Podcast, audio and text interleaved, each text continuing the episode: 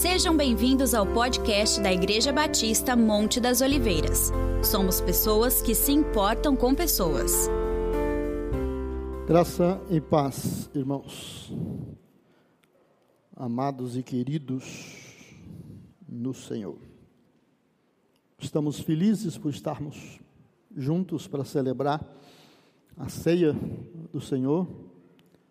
É o, o símbolo máximo da nossa comunhão com Deus, é o que há de mais precioso na nossa fé, é a nossa unidade com Cristo, é a nossa herança né, espiritual de maior significado.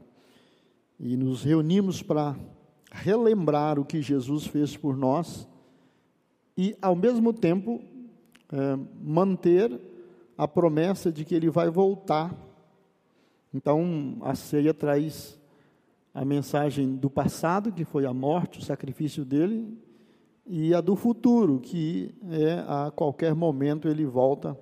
Então, quando celebramos a ceia, estamos reafirmando essas duas coisas. Eu creio no que ele já fez por mim, estou vivendo baseado nisso, e creio que ele vai voltar né, e vai cumprir as outras promessas que está dentro do plano de redenção. É um, uma alegria. Eu amo a ceia do Senhor, amo a celebração da ceia, ah, por causa, da, não só do simbolismo, mas por causa do sacrifício real de Jesus. Né? Sabendo quem eu era e sabendo o que agora eu sou, por causa desse amor de Deus, ah, isso me motiva né, a batalhar pela fé. Eu quero compartilhar uma palavra no Evangelho de João, no capítulo 12. Se você quiser abrir a sua Bíblia comigo, Evangelho de João, capítulo 12.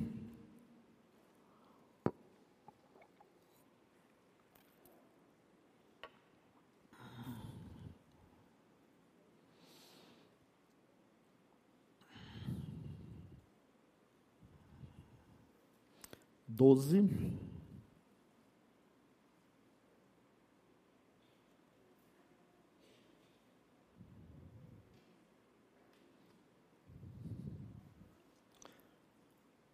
Vinte e três, vinte e quatro, vinte e cinco. Doze, vinte e três, vinte e quatro, vinte e cinco.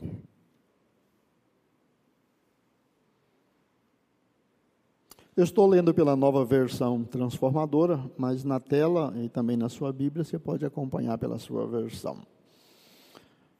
Jesus respondeu: Chegou a hora de o filho do homem ser glorificado. Eu lhes digo a verdade: se o grão de trigo não for plantado na terra e não morrer, ficará só.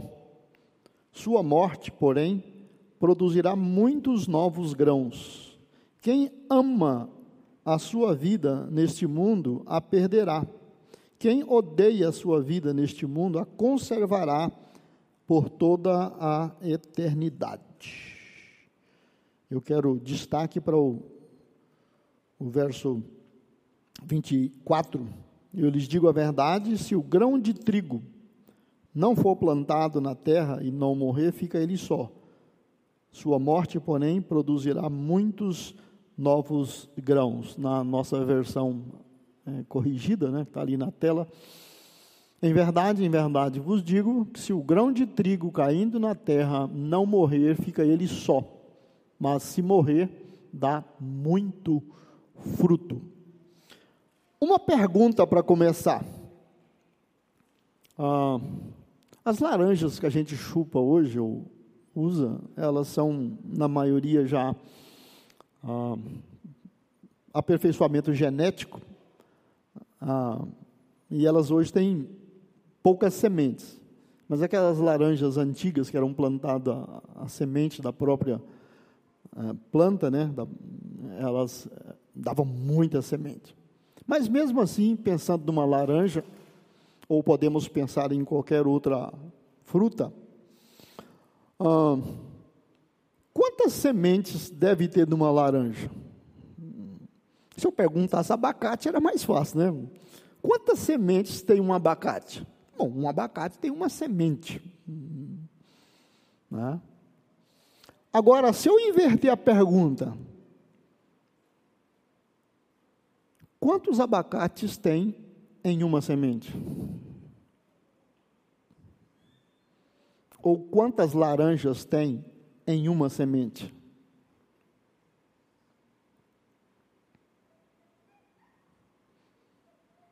Jesus usou aqui o trigo. Um grão de trigo. Se o grão de trigo não for plantado e não morrer, fica ele só. Mas se ele for plantado, se ele morrer, ele dá muitos novos grãos. Tá? Um grão de milho, por exemplo, o mais comum é ele dar um pé, uma haste, que dá pelo menos duas espigas. Pode dar até três, mas pelo menos duas é, é quase que normal. Duas espigas. E raramente uma boa espiga de milho tem menos que 100 caroços, 100 grãos. Né? Então, quantos milhos tem né, num pé? Ou quantos milhos pode ter numa única semente daquela? O que nós estamos falando aqui chama-se potencial. Uma pequena coisa, como uma semente, tem potencial de produzir até quanto? Na parábola do semeador, fala que a semente que caiu na boa terra produziu a 60, a 30, a 60 e a 100 por um. Uma semente passou para 30, outra semente produziu 60, outra produziu 100. Potencial. Muito bem. Jesus estava falando aqui da sua pessoa, mas esse princípio pode ser usado para cada um de nós. Eu tenho um potencial de inteligência, de capacidade, de recursos, que eu posso produzir coisas, posso produzir trabalho, posso produzir uma infinidade de coisas, como vocês também. Né? e Jesus estava falando dele ele era o único filho de Deus, o unigênito de Deus. E se ele, por exemplo, subisse para o céu sem morrer, ele continuaria sendo ele, e Deus continuaria tendo um filho. Mas se ele morresse, ele iria produzir com a sua morte ele ia fazer a obra da redenção, e aí todos quantos crescem nele se tornariam filhos de Deus. Hoje nós vemos no Apocalipse falando que naquela reunião que vai ter lá no céu, estava diante do trono, né, cantando e glorificando a Deus, milhares de milhares de milhares de todas as tribos, raças, povos, línguas e nações que foram comprados pelo sacrifício de Cristo. Então, o potencial da vida de Cristo transformou ele de um único, né, uma única pessoa, um único filho de Deus, para milhões e milhões de salvos. E isso vai valer para toda a eternidade, porque o sacrifício de Cristo é único. Então, enquanto houver pessoas que possam crer na redenção, ela continuará produzindo frutos. Quando você nasceu e quando Deus te alcançou com a salvação, Ele colocou potencial em você. Você tem um potencial de produzir. Produzir materialmente, produzir socialmente, profissionalmente e produzir espiritualmente também né? produzir muito. Agora, o que é necessário para isso de fato acontecer? O princípio que faz o potencial ser transformado de potencial em realidade é a morte. Se o grão de trigo não morrer, fica ele só. mas se ele morrer, ele vai produzir muito. O potencial que cada um de nós tem precisa morrer para nascer e se tornar, digamos, a árvore e com o devido tempo e o devido trabalho produzir aquilo que de fato foi programado para ser. Geneticamente, uma semente está programada para produzir milhares e milhares e milhares de pessoas, né, de, de, de, frutos. Né. Durante a existência daquela árvore, ela vai produzir milhares e milhares e milhares. Muito bem. Quando nós fomos alcançados com a salvação, junto com a salvação aconteceu a morte do nosso velho homem. Morremos para o pecado para vivermos para Deus. Isso foi feito né, lá na cruz. Quando eu me identifico com o que Cristo fez, passa a valer para mim o que aconteceu com Ele. Então, quando cremos em Cristo, somos batizados pelo Espírito no corpo de Cristo, e assim, Jesus foi preso, nós fomos presos. Jesus foi condenado, nós fomos condenados. Jesus foi crucificado, nós fomos crucificados. Jesus morreu, nós morremos. Jesus foi sepultado, nós fomos sepultados. Jesus ressuscitou para uma nova vida, nós ressuscitamos para uma nova vida. E agora, como Jesus produziu tudo o que ele produziu, nos deu a possibilidade também de produzirmos tudo aquilo para o qual Deus nos fez. Ok, essa parte já está pronta. Deus fez isso no seu programa de redenção. Agora, na prática diária de vida cristã, eu, eu, Jason, tenho que escolher morrer. Eu tenho que escolher morrer. Para que o potencial de Deus e do Espírito Santo que está em mim possa acontecer. Possa acontecer. É uma escolha que temos que fazer. Romanos 12, 1 e 2 fala ali, por exemplo, da renovação da mente. Rogo-vos, pois, irmãos, né, que vocês desfrutem de tudo aquilo que Deus preparou para vocês, uma vida maravilhosa, tal, tal, tal, tal, tal. Mas vocês precisam ser transformados pela renovação da vossa mente. Transformados pela renovação da mente eu penso assim, sempre pensei assim, nasci pensando assim, os goianos fazem assim, os paulistas fazem assim, os batistas fazem assim, Monte das Oliveiras faz assim, e aí Deus diz: Eu faço assim. Você precisa renovar a sua mente. Parar e morrer para o que você considera certo e adotar o que eu digo que é certo. para que experimenteis qual seja a boa, agradável e perfeita vontade de Deus. A parte para isso funcionar já foi feita por Cristo na cruz. Mas essa parte da santificação, ela é vivida diariamente. Eu já até ensinei para vocês aqui. Quando a gente pensa em santificação, né, a obra de santificação nas nossas vidas, né, a, a ideia da santificação, ela tem duas, duas partes, duas fases. Né? Uma é a separação de e a consagração para.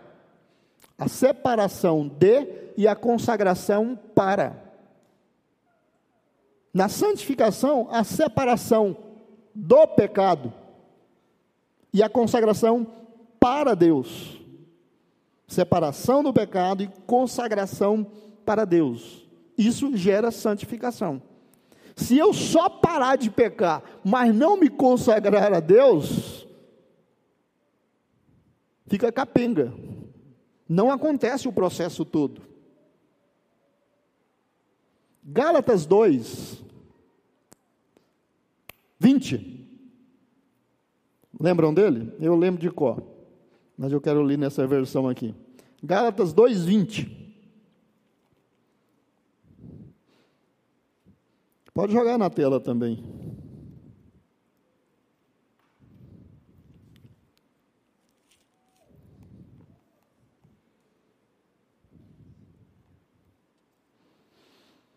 Na nossa versão corrigida, né? Está ali. Já estou crucificado com Cristo e vivo não mais eu, mas Cristo vive em mim.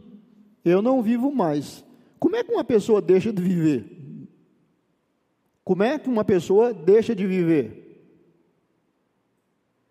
Alguém tem uma ideia? Como é que uma pessoa deixa de viver? Morrendo. A gente deixa de viver morrendo. Já estou crucificado com Cristo e vivo, não mais eu eu não vivo mais, mas Cristo vive em mim. E a vida que agora vivo na carne, vida física, vivo-a na fé no Filho de Deus, o qual me amou e se entregou a si mesmo por mim.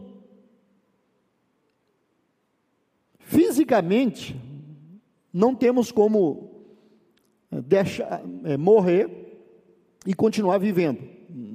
Nós temos que morrer espiritualmente, morrer posicionalmente. Abrir mão de quem eu sou, abrir mão do meu gosto, da minha preferência, né? abrir mão da minha vida. É a mesma expressão que Jesus usou: se alguém quer vir após mim, negue-se a si mesmo, renuncie-se a si mesmo, tome a sua cruz e dia a dia, dia após dia, É uma coisa que tem que ser feito diariamente. Diariamente. Né? Quando Deus deu a lei para Moisés, havia uma, uma cerimônia chamada da expiação, e eles tinham que oferecer uh, um bode. Na verdade, dois bodes eram levados ao sacerdote para fazer a obra da expiação. o sumo sacerdote impunha as mãos na cabeça de um dos bodes e confessava os pecados da nação. Ele botava a mão na cabeça do bode e confessava os pecados da nação, e o bode era imolado, era sacrificado. E o sangue daquele animal era levado para aspergir, e o corpo do animal era levado para o altar do holocausto e queimado, totalmente queimado. O outro bode, né, aliás, o, o, o outro bode recebia a confissão e era solto no deserto. Levava ele bem longe da cidade ou do acampamento e expulsava ele. Ele ia viver agora como um animal livre, selvagem, não voltaria, não poderia ser propriedade de alguém, não poderia ser um, um, Claro, se alguém achasse um bode solto lá na paiada, ele ia acabar não sabendo o que, que era, né? ele ia, lógico, ia comer um bode. Mas a, a ideia é que o bode iria levar os pecados da nação. Não tinha jeito de matar o bode e fazer ele embora levando os pecados. Isso simbolizava, esses dois bodes nesse sacrifício, simbolizava o trabalho perfeito da redenção em Cristo Jesus. Ele morreu para levar os nossos pecados e ele ressuscitou para resolver o problema todo. Ele tinha condições de, numa única pessoa, morrer e viver de novo. Então é por isso que o sangue de Jesus nos purifica de todo o pecado. Ele tem autoridade para nos redimir, porque ele tinha como dar a sua vida e tinha como reavê-la como realmente reaveu. Nós não temos essa condição. Nós nascemos uma vez, nascemos de novo espiritualmente, morremos fisicamente uma vez, se não formos salvos, morreremos espiritualmente no futuro. Se nascer duas vezes, nascer fisicamente e nascer espiritualmente, só morre uma, só, morre, só pode acontecer a morte física. Se não nascer duas vezes, nasce fisicamente, morre fisicamente, como não se converteu, não nasceu de novo, vai morrer eternamente, vai morrer na, na, na, na condenação eterna. Então, nós temos que entender, com uma mente renovada, a obra da redenção que foi feita por nós e entender que eu já estou morto. Eu já estou morto para o pecado e eu já estou vivo para a santificação e para o serviço de Deus. Romanos. Aliás, eu queria ler em Gálatas 2 nessa versão aqui, não li, mas só ler só para passar para lá. Nessa versão aqui, ah, ele usa a seguinte expressão: Fui crucificado com Cristo. Assim já não sou eu quem vive, mas Cristo vive em mim. Portanto, vivo neste corpo terreno pela fé no Filho de Deus, que me amou e se entregou por mim. Se eu fui crucificado com Cristo e Cristo só saiu da cruz morto, então pressupõe-se que comigo também foi a mesma coisa. Romanos 6. Romanos 6. Lá no verso 6.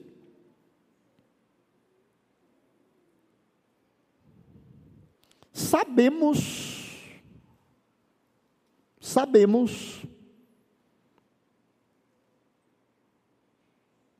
presente do indicativo do verbo saber eu sei, tu sabes, ele sabe, nós sabemos. Vós sabeis, eles sabem. Sabemos, ou seja, quando Paulo escreveu isso para os romanos, ele falou: os cristãos, os filhos de Deus, os nascidos de novo, sabem. Então, eu sei, você sabe. O que eu estou fazendo aqui hoje é relembrando vocês. Sabemos que a nossa velha natureza humana foi crucificada com Cristo para que o pecado não tivesse mais poder sobre a nossa vida e dele deixássemos de ser escravos. Pois quando morremos com Cristo, fomos libertos do poder do pecado. Então, uma vez que morremos com Cristo, cremos que também com Ele viveremos. Temos certeza disso, pois Cristo foi ressuscitado dos mortos e não mais morrerá. A morte já não tem nenhum poder sobre ele. A morte não tem poder sobre quem já morreu. Presta atenção nessa frase, porque ela não é só bonita, não é só uma frase de efeito. A morte não tem poder sobre quem já morreu. E ele diz que nós sabemos que já morremos com Cristo. E quando morremos com Cristo, o poder do pecado perdeu o poder, o controle sobre nós. E nós ressuscitamos com Cristo para viver uma nova vida. Esse sabemos, é eu tenho que viver agora a altura desse conhecimento, porque Deus fez isso, então aconteceu, e eu experimentei isso, então eu tenho isso. Aí é que entra a questão do morrer prático. Quando alguém te xinga, você dá vontade de fazer o quê?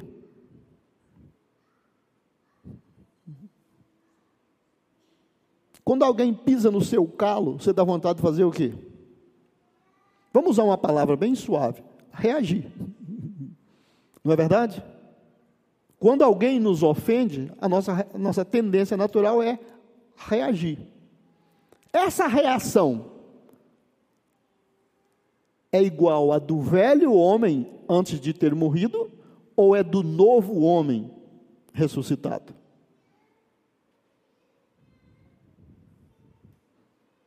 Aqui que está a prática da fé sobre santificação e vida vitoriosa.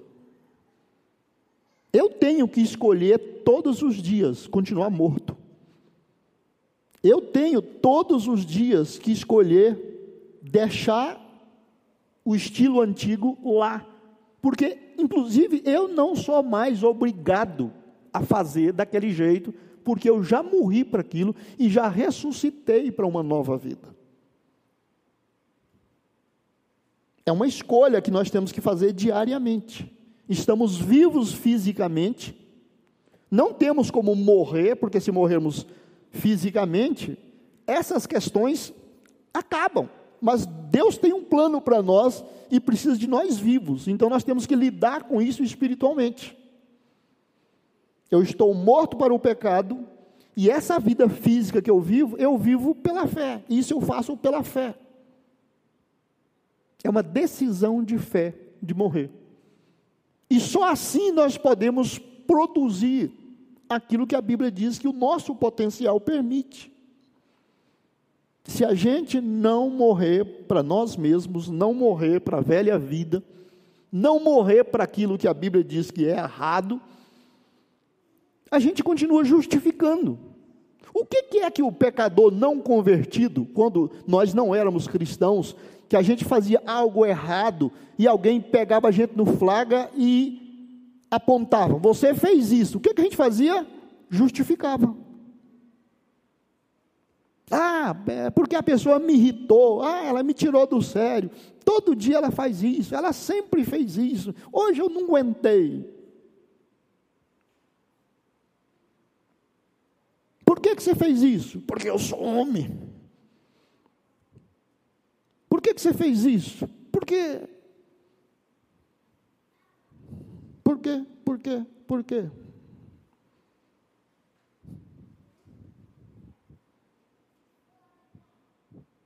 Imaginam um mineiro apaixonado por queijo.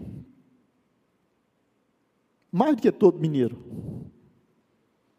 E ele sente um cheiro de um bom queijo de longe. E você vai em Minas Gerais e descobre, vai passear lá na Serra da Canastra e descobre um lugar lá que faz um queijo desse que já é premiado no Brasil, na França. E você fala, eu vou levar para meu amigo um queijo. E eu vou fazer uma surpresa para ele. Eu vou esconder o queijo e vou ver se ele sente o cheiro e ele vai ficar maluco atrás do, do queijo e você chega de viagem, você vai visitar o seu amigo e levar o queijo. Quando você chega lá, o seu amigo está estendido, morto, sendo velado. O que acontece se você desembrulhar o queijo e passar no nariz dele?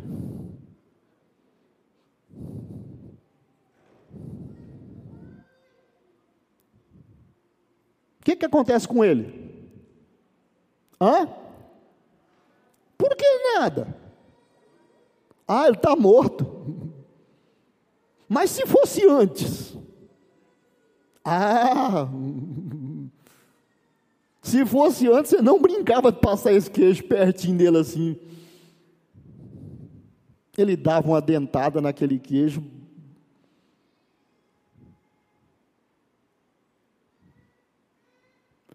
Quando o diabo, a carne e o mundo passa o pecado, a tentação, bem assim no seu nariz.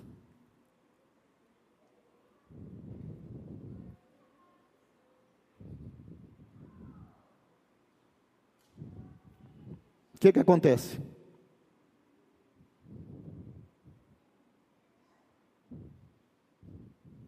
Quando o mundo lança uma moda sugere alguma coisa que não tem nada a ver com a fé, e você fica atraído por aquilo.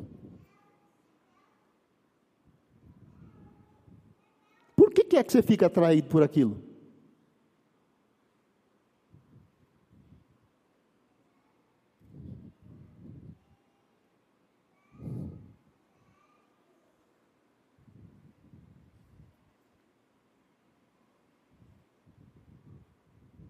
Estão entendendo o que, que eu estou querendo dizer?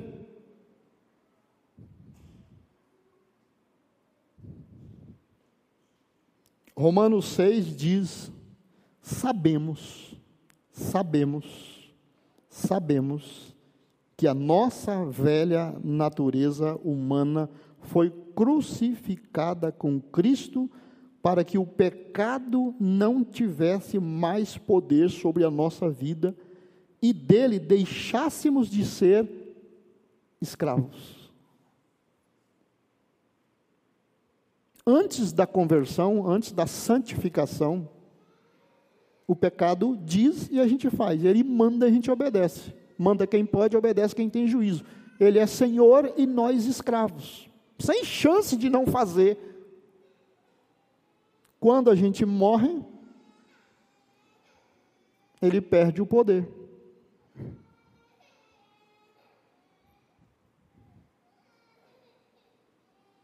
Agora, ele continuará dizendo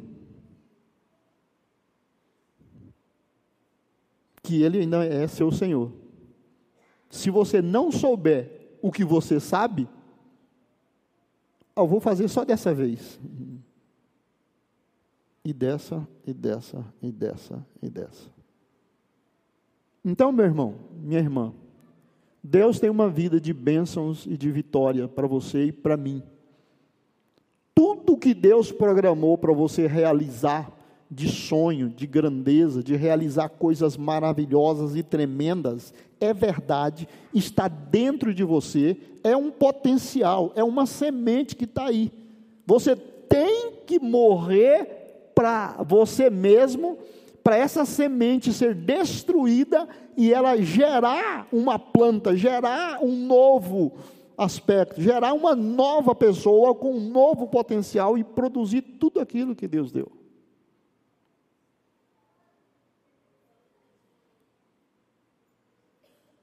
Não é fácil morrer, mas é uma escolha que a gente faz.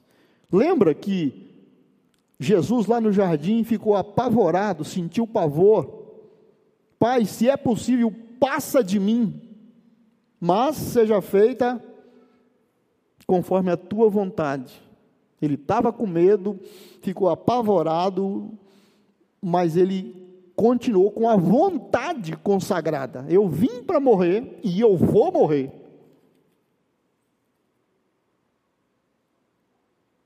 Se ele salvasse a própria pele, quem salvaria a nossa?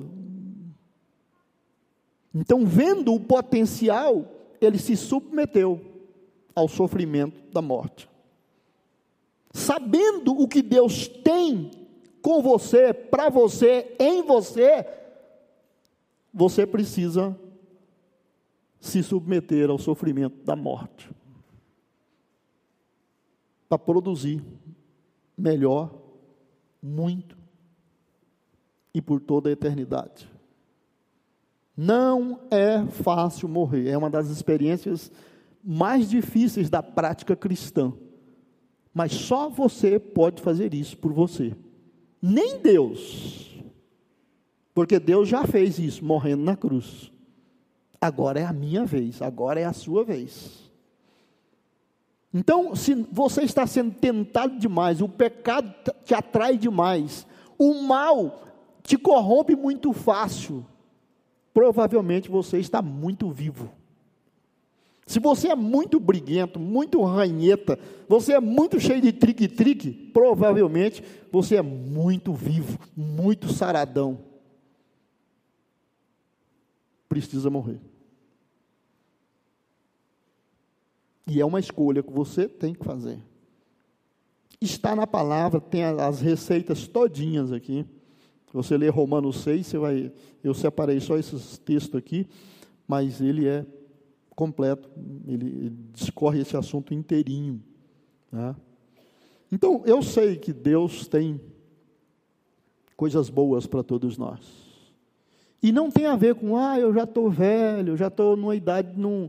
Não. Enquanto você respirar, a Bíblia diz lá no Salmo, né? Tudo quanto tem fôlego, louve ao Senhor. Enquanto você respirar, enquanto você existir, você tem que continuar produzindo.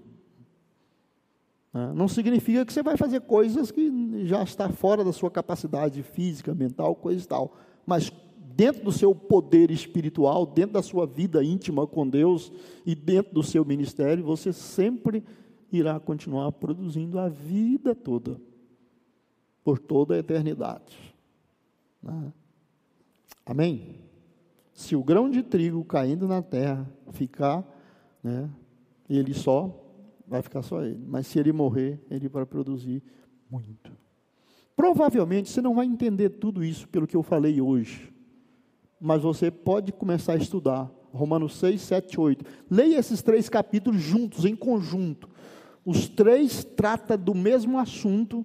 Do, o assunto está completo só nos três capítulos. Tá? O assunto da santificação, a vida vitoriosa, está Romanos 6, 7 e 8. Você precisa entender os três capítulos sem separar um do outro. E você vai ter que ler muitas vezes para você compreender isso, porque ele vai fatiando o assunto, né? e ele vai inter, é, intercalando com ilustrações e com outros ensinamentos, e você precisa é, é, passar por isso muitas vezes ler isso em oração, ler isso de joelho, se possível, memorizar o máximo daquelas verdades contidas ali para você entender. É um, um, um, esqueleto bem simples desses três capítulos é, no capítulo 6, ele descreve é, a vida de uma pessoa né, que precisa é, fazer aquilo que é necessário para ter a vida vitoriosa. Ele, inclusive, o capítulo, o, o, capítulo 6 começa dizendo: Vem cá, nós que já somos salvos, podemos permanecer no pecado para que a graça seja mais abundante? Ou seja, é a graça de Deus que perdoa pecado. Então, se eu fizer um pecado, digamos, Deus manda um litro de graça. Então, se eu fizer dois pecados, dois litros de graça. Se eu fizer dez pecados, é muita graça. Então vale a pena receber muita graça, pecar bastante. Ele falou: não, não, não, não, não é assim não. Nós já morremos para o pecado. Isso. E aí ele vai contar esse processo. O capítulo 7 ele mostra, né, essa pessoa que sabe isso, que ele já morreu com Cristo na cruz, que ele foi crucificado, que o pecado não é mais senhor dele, ele sabe tudo isso, mas ele continua insistindo em viver pela própria força. Eu mesmo vou me santificar, não pecando, não fazendo isso, lendo a Bíblia, sendo um bom crente, sendo um bom cidadão. E aí ele termina o capítulo 7 dizendo: Miserável homem que sou, quem me livrará dessa morte? Ele fala: o, o, mal que eu não quero fazer, eu faço, o bem, que eu, o bem que eu quero fazer, eu não consigo, e o mal que eu não quero, eu faço. Então já descobri que há uma lei dentro de mim, a lei do pecado, que está dominando. O pecado que deveria estar, estar morto.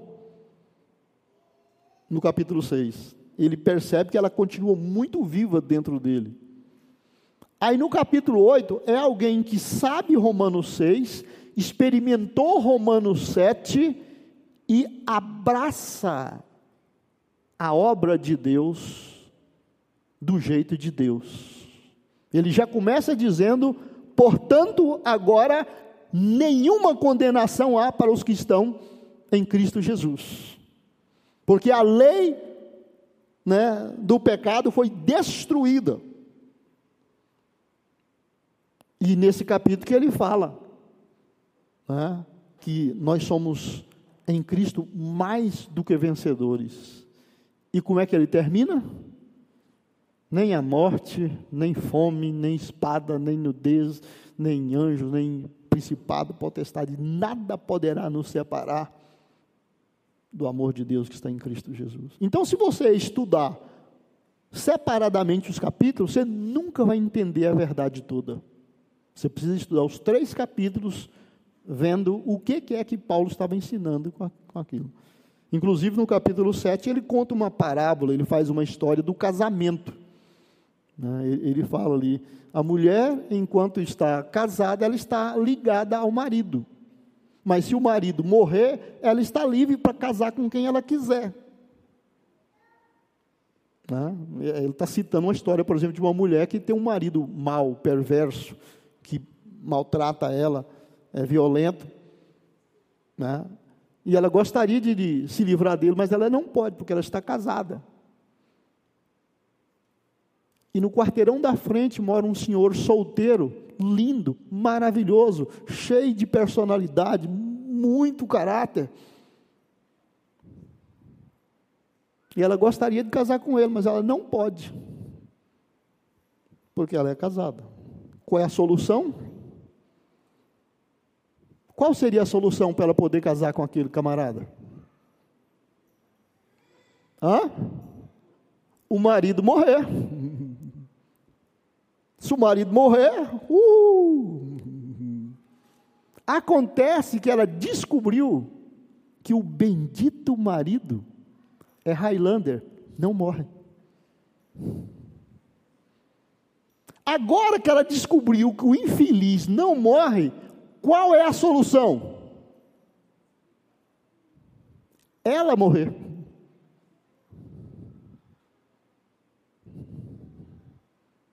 O que ele está falando aqui, que esse marido mal perverso, simbolicamente aqui, é a lei de Deus. Ela aponta o meu pecado e me condena, ela vai me condenar. E a lei não passa jamais, ela não morre. A única maneira de eu me livrar e poder sair desse jugo é se eu morrer. Ao morrer, eu fico livre da lei. E agora eu posso morrer e ressuscitar em Cristo o novo marido que eu estou de olho é Jesus. Eu morro para o pecado, eu ressuscito com Cristo, o camarada dança e eu posso me casar com o novo Senhor. Isso está escrito lá. Nós somos mortos para o pecado, ele não tem mais domínio sobre nós, e agora nós nos consagramos a Cristo. Assim como vocês se consagraram ao pecado, agora se consagrem a Deus. Jesus é eterno e a lei é eterna. E a única jeito de eu me livrar da lei com quem eu estou casado é se eu morrer para ela. Essa é a morte do dia a dia. Você nunca vai achar na Bíblia um lugar que você pode pecar e ela fala, não tem problema. Só se você morrer. E aí, na nova vida, ela não tem mais autoridade sobre você. Inclusive, só para brincar aqui.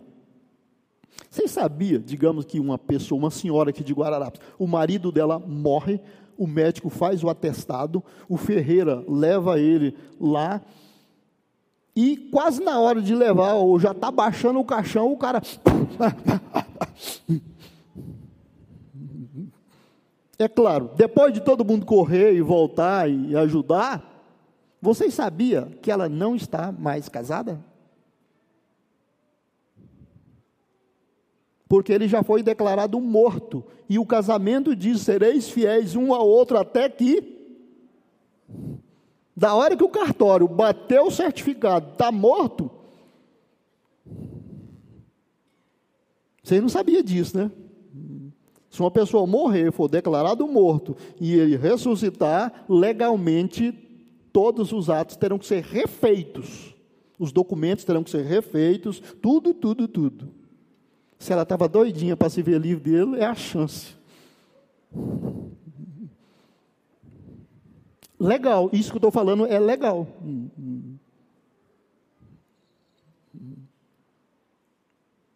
Com a santificação também. Temos que morrer para o pecado. Porque a lei que aponta o pecado não morre, não vai desistir nunca. Eu quero que vocês pensem isso, eu fiz até essas, esses gracejos para aliviar o, o, peso do ensino doutrinário, mas eu quero que vocês estudem esses capítulos, que vocês leiam melhor essas coisas, para vocês adquirirem uma melhor compreensão. Às vezes as pessoas ficam brigando demais com o pecado e a gente acaba apanhando mais do que batendo. E a gente passa a vida toda num sufoco. Gente, será que isso nunca vai acabar? Vai quando a gente morrer. Quanto mais rápido a gente morrer, mais rápido nos livramos do controle do pecado sobre nós. Se o pecado está no seu cangote e está te fazendo passar apertado, não finja de morto, não, morra de verdade. Fingir de morto é pior. Fingir de morto é essas pessoas que ficam parecendo crente, mas não é crente. Parece que é consagrado, mas não é consagrado. Parece que. Parece, mas não é. Aí não dá certo. Pai Santo, obrigado. Obrigado, Espírito Santo. Obrigado, Senhor Jesus, pela obra completa da redenção. Deus fez um plano muito bem feito, Jesus executou nos mínimos detalhes, e o Espírito Santo vivifica na experiência de cada um dos filhos de Deus. Pedimos o espírito de sabedoria e de revelação, como Efésios 1 fala para compreendermos a largura, a altura, o comprimento e a profundidade do amor de Deus. Queremos andar em santidade, não santidade da carne, santidade do esforço, santidade da negação, mas santidade de verdade, fruto de uma vida crucificada, morta, sepultada, mas ressurreta para uma nova vida. Sabemos que o pecado não tem mais autoridade sobre nós, então não precisamos nos submeter a ele. Mas precisamos renovar a nossa mente, precisamos apropriar dos testemunhos da tua palavra que nos dá a certeza de que estamos fazendo o certo. Eu oro, Senhor, para os irmãos que estão tendo lutas difíceis com o pecado, com a tentação, com os prazeres da carne, os prazeres do mundo, de, diversas formas. O mundo está sendo mais atraente do que a igreja, as coisas do mundo são mais atrativas do que as espirituais. O prazer com as coisas carnais supera o prazer com as verdades espirituais. E assim a religião substitui a fé. O esforço substitui a graça do Senhor. A libertação que há no poder do Espírito é substituída pelo esforço de se manter longe do mal. E não vai funcionar por muito tempo. Isso cansa, desgasta e nós seremos alcançados e derrotados. Mas há graça suficiente em Deus, há poder suficiente no nome de Jesus. Há poder suficiente no sangue de Jesus. Há poder suficiente na fé para fazer com que tudo o que Jesus conquistou na cruz é direito nosso, é nossa herança. Obrigado, Senhor, porque está na tua palavra, então é verdade. E podemos ir conquistando um pouco a cada dia e fazer com que o potencial da semente que foi semeada no nosso coração possa produzir todos os frutos para os quais o Senhor nos alcançou. Obrigado, Pai. Obrigado, Jesus. Obrigado, Espírito Santo. Amém. Quero convidar os diáconos, a equipe de louvor. Nós temos feito na, nas últimas celebrações, né, os diáconos se dirigem às, às fileiras eh, diminui né, a movimentação, é menos pessoas se movimentando ah, para a gente celebrar. Né.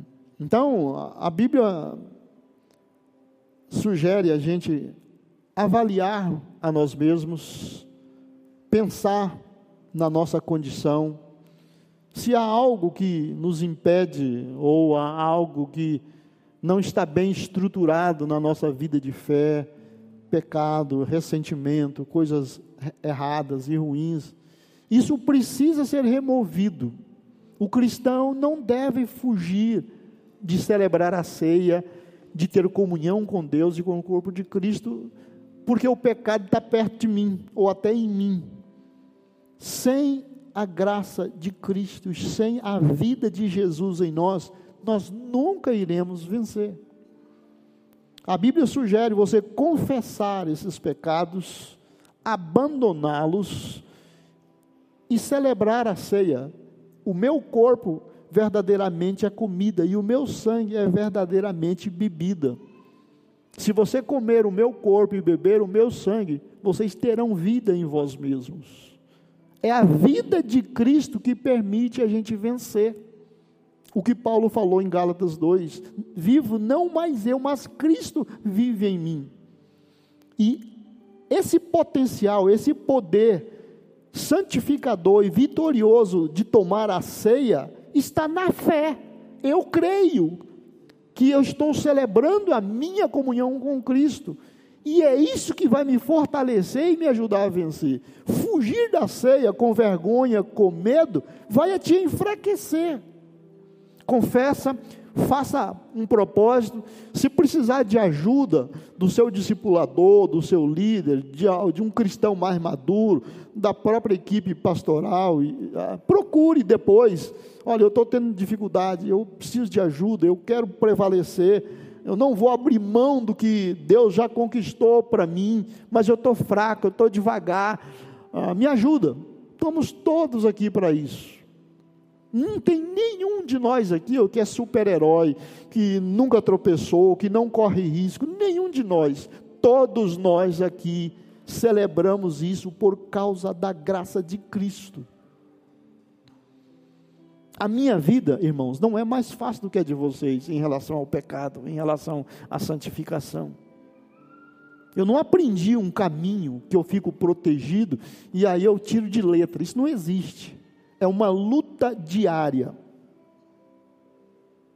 Eu escolho morrer todos os dias.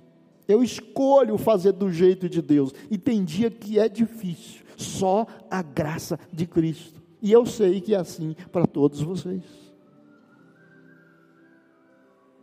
Eu me converti com 17 anos. Então eu sei o que é um jovem crente de 17, de 18, de 20, de 22, de 25 casei com 32, estou casado desde então, sei o que é ter crianças, sei, já trabalhei em, em empregado, pegando coletivo lotado, saindo na chuva, já passei por tudo que vocês passam como cristão, eu sei, não é fácil, mas eu sei que Deus nos garante, que Deus nos sustenta. Já tive patrão chato, já tive vontade de chutar o balde, já chutei balde, já fiz coisas erradas que não devia, depois tinha que voltar atrás e consertar. Então não é mais fácil para mim, não é mais fácil para os irmãos mais velhos ou para os irmãos mais novos.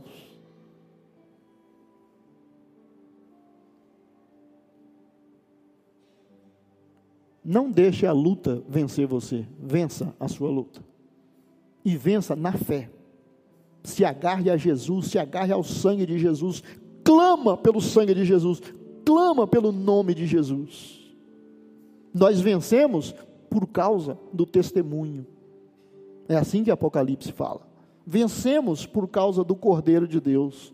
Não é porque somos batistas, não é porque conhecemos Bíblia, não é porque somos renovados, não é porque eu oro em línguas, não é porque eu jejum. Se não for a presença e a graça de Cristo, não tem diferença. Pai Santo, nós nos achegamos à tua mesa e fazemos isso pela fé. Aceitamos esse pão como símbolo do corpo de Cristo que foi dado por nós lá na cruz. Aceitamos esse cálice como sendo o sangue de Jesus que foi derramado, foi vertido lá na cruz que perdoa os nossos pecados, que nos compra para Deus, que nos santifica, que nos protege, que cela a nossa vida como propriedade do Senhor. E não só morreu, mas ressuscitou e está vivo para todo sempre. Aceitamos a obra inteira da redenção e pedimos graça para vivermos pela fé, prevalecendo a cada dia e celebrando com júbilo ao Senhor por uma vitória após outra, um dia após outro, continuamos de pé, continuamos firmes, porque Deus nos sustenta. Eu quero abençoar a vida de cada um ao celebrar essa ceia. E quero, Senhor, que a fé deles esteja sendo renovada nessa noite. Que o espírito de santificação em Cristo Jesus reaja dentro deles pelo poder da tua palavra que eles ouviram. Para que a mente de Cristo substitua a mente humana, a mente carnal, mesmo evangélica. Que o poder de Deus substitua o poder do esforço, o poder do sacrifício pessoal, o poder da luta para prevalecer. Nós nos apropriamos pela fé de tudo que o Senhor conquistou para nós. Aceitamos isso de bom grado e assim nós consagramos esses elementos e o recebemos como memorial daquilo que o Senhor fez por nós. E faremos isso todas as vezes, lembrando o que o Senhor fez e que o Senhor voltará para nos buscar como igreja. Em nome de Jesus. Gostou dessa mensagem? Então compartilhe com sua família e amigos e não se esqueça de nos acompanhar nas redes sociais. Até a próxima!